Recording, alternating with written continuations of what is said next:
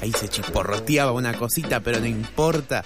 Eh, ya dijimos antes las notis, pero también llega el momento de eh, la nota del día, como mencionábamos al principio del programa. La primera marcha no binaria se llevará adelante este viernes 14 de julio desde las 15 horas frente al Congreso de la Nación bajo la consigna Real Reconocimiento e Igualdad de derechos a todas las identidades no binarias. Sol, contame un poquito del objetivo de esta marcha. Eh, el objetivo de la marcha es visibilizar las identidades de las personas no binarias y la falta de políticas hacia la comunidad y también el limitado acceso a derechos básicos que atraviesan día a día y la falta de reconocimiento e inclusión a la comunidad genera discriminación y violencia.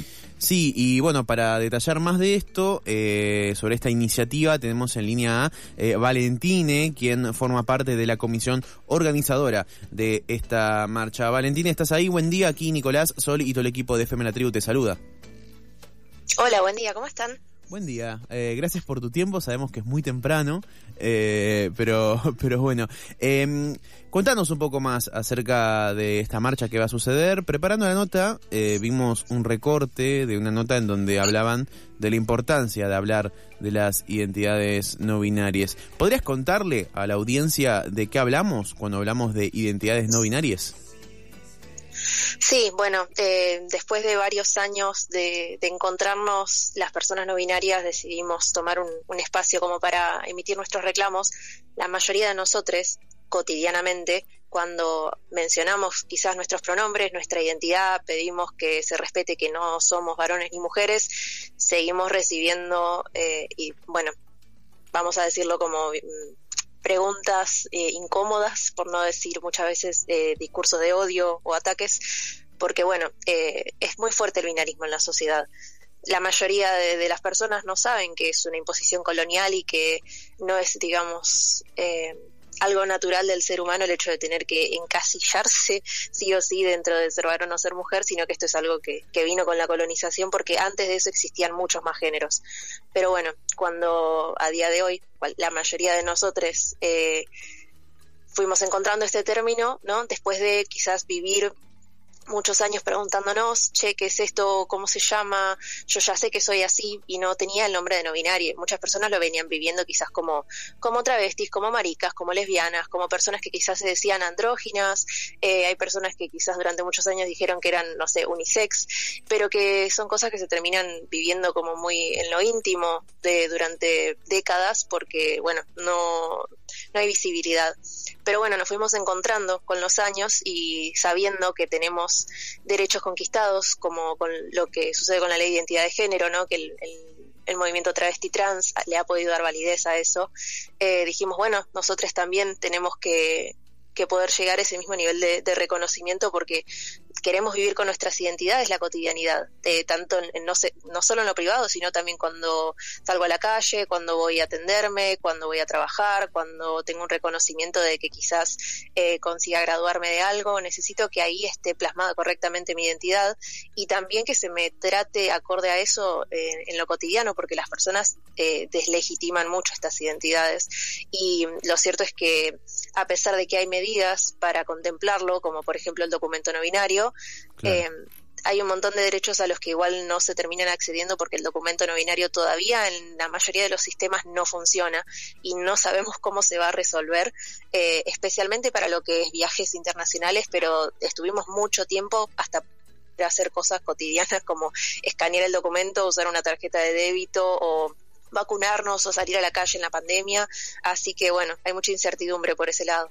Y después está el hecho de que, bueno, eh, da un alivio muy fuerte realmente poder encontrarse y nombrarse y hay, eh, cuando conseguís acceder a eso y, y, pedirle a las personas a tu alrededor y, ver que te respetan, eh, es, es, te genera bienestar, te hace sentir realmente como, ok, estoy encontrándome y cuando te niegan eso te hace daño realmente. Y hay muchas personas que no van, no pueden acceder a esta información porque les es negado por su entorno o que si acceden a ello de utilizarlo, como puede pasar en el colegio, si te niegan o te prohíben usar lenguaje no binario o eh, tratarte de acuerdo a tu nombre o eh, tener que estar siempre adhiriendo a eh, las, digamos, los estereotipos de lo que es ser varón o ser mujer. Entonces, el malestar que esto genera termina generando también problemas de salud mental. Bueno, vamos a no, no, quiero profundizar, pero digamos, es una buena prevención del suicidio el hecho de tratar a las personas acorde a su identidad. Ok, eh, eh, eh, bueno, le recuerdo a la que estamos en comunicación con Valentine sobre la primera marcha no binaria que se llevará adelante este viernes 14 de julio desde las 15 horas frente al Congreso aquí en la ciudad de Buenos Aires. Eh, Valentina, aquí Sol quiere consultarte algo. Hola Valentine, ¿cómo estás? Eh, te habla Sol. Mira, esto que, que decías sobre la importancia de la visibilidad, eh, además de, esto, ¿qué, ¿cuáles son los reclamos que, que tiene esta primera marcha tan, tan importante para, para todo el colectivo? Bueno, tenemos eh, las subconsignas subidas y va a haber un discurso muy hermoso explicándolas, pero eh, tratamos de incorporar un montón de perspectivas distintas. Estamos buscando que sea algo interseccional. Eh, lo trabajamos, por ejemplo, con personas con discapacidad, con personas migrantes y eh, con personas que están trabajando en educación, con personas que estamos viviendo cotidianamente con el documento con X y con personas que no y que, por ejemplo, necesitan acceder a trato digno y a que sus documentos respeten su identidad sin necesidad de hacer un cambio registral. Em, bueno, tenemos eh, un montón de compañeros que no se identifican como trans y un montón de compañeros que son trans y que son travestis y que por ende eh, están pasando estamos pasando por un montón de las problemáticas de la comunidad LGBTI trans travesti, de necesidad de acceder a el cupo laboral, que eso, si bien está reglamentado, no se implementa efectivamente, así como la ley de identidad de género misma no se termina de implementar efectivamente. Eh, y bueno, tenemos también muchos travesticidios, eh, transfemicidios, transhomicidios, eh, hay discursos de odio en la televisión que son legitimados por la sociedad y que nos terminan generando a nosotros una, una violencia constante en la sociedad. Em, y bueno, tenemos muchos compañeros que tienen causas armadas, em, que están, eh, digamos, privadas de su libertad.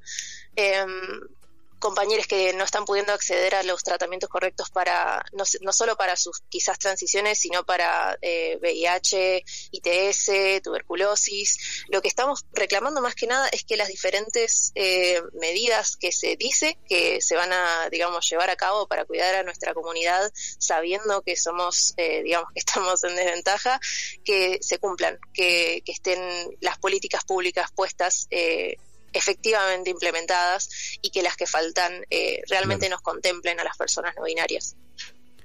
Eh, Valentina, me quedo pensando con lo que decías al principio y un poco también retomando esto, que mm, el nivel de exclusión y discriminación eh, que, sufren, que sufren las personas eh, no binarias lleva incluso a, a, atentar contra su propia integridad física. Es, me, me, me, queda eh, retumbando eso todavía. Em, en función de todo esto que nos contás, y teniendo en cuenta que estamos en un año electoral, ¿han podido conversar con algunas autoridades del gobierno, no te digo de la nación, pero de la ciudad, eh, para acercarle sus reclamos? ¿Han tenido algún acercamiento de este tipo?